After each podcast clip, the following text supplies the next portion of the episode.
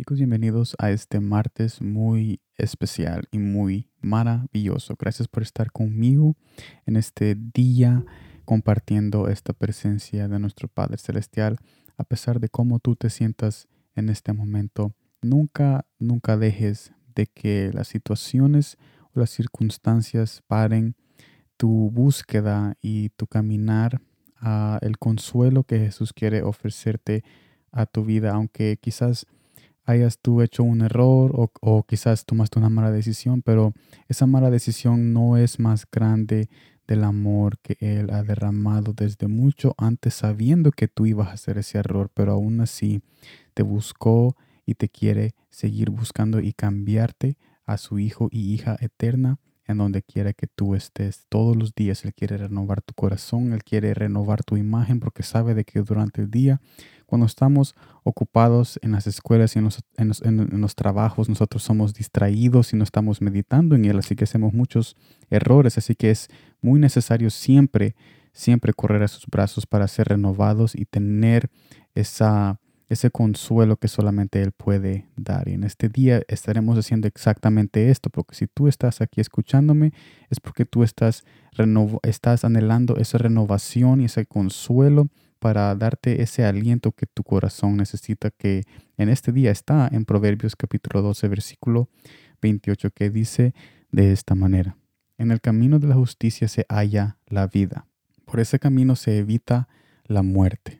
Este texto ha sido mal interpretado. Muchos piensan que con hacer buenas obras pueden llegar a la vida eterna, pero en realidad no, ya que sabemos que solo hay un camino hacia el Padre. En Juan capítulo 14, versículo 6 dice, Jesús le dijo, yo soy el camino y la verdad y la vida. Nadie viene al Padre sino por mí. Como Billy Graham dijo, no existe otra manera al cielo si no es por Jesús. Jesús vivió la vida perfecta para que nosotros ahora fuéramos justificados por Él. La, cruz nos da acceso a algo que Él ganó. La cuestión es si estamos dispuestos a dejar que Jesús sea nuestro camino para el lugar que ha preparado. En este mensaje es un recordatorio de que las buenas obras no nos salvan.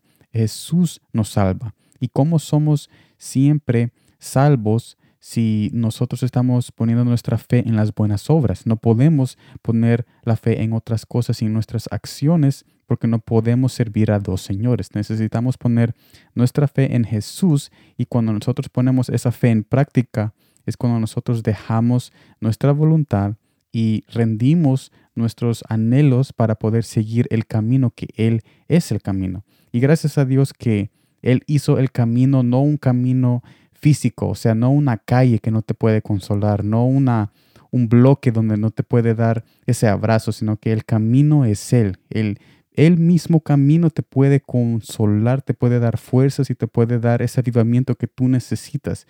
Hay que agradecer de que Dios dejó ah, mucho simbolismo de que el camino y el pan a Él, o sea, Él es todo, porque no hay nada ni nadie en este planeta que nos pueda consolar si no es Él. Y es muy alentador cuando nosotros sabemos que el camino no es algo físico, una calle, sino que es un Padre que nos llama día y noche para que lo sigamos, porque Él es el camino y Él mismo nos consolará en el camino porque Él quiere que lleguemos a la meta final, que es estar con Él eternamente. Así que sigue adelante, sigue a Jesús en este camino que Él te ha llamado para esa salvación que te espera al final de tu senda y rinde tu voluntad en todo momento porque Él sabe lo que es mejor para ti, porque Él te creó desde la eternidad. Nos vemos mañana miércoles en el nuevo a transmisión. Gracias por el tiempo.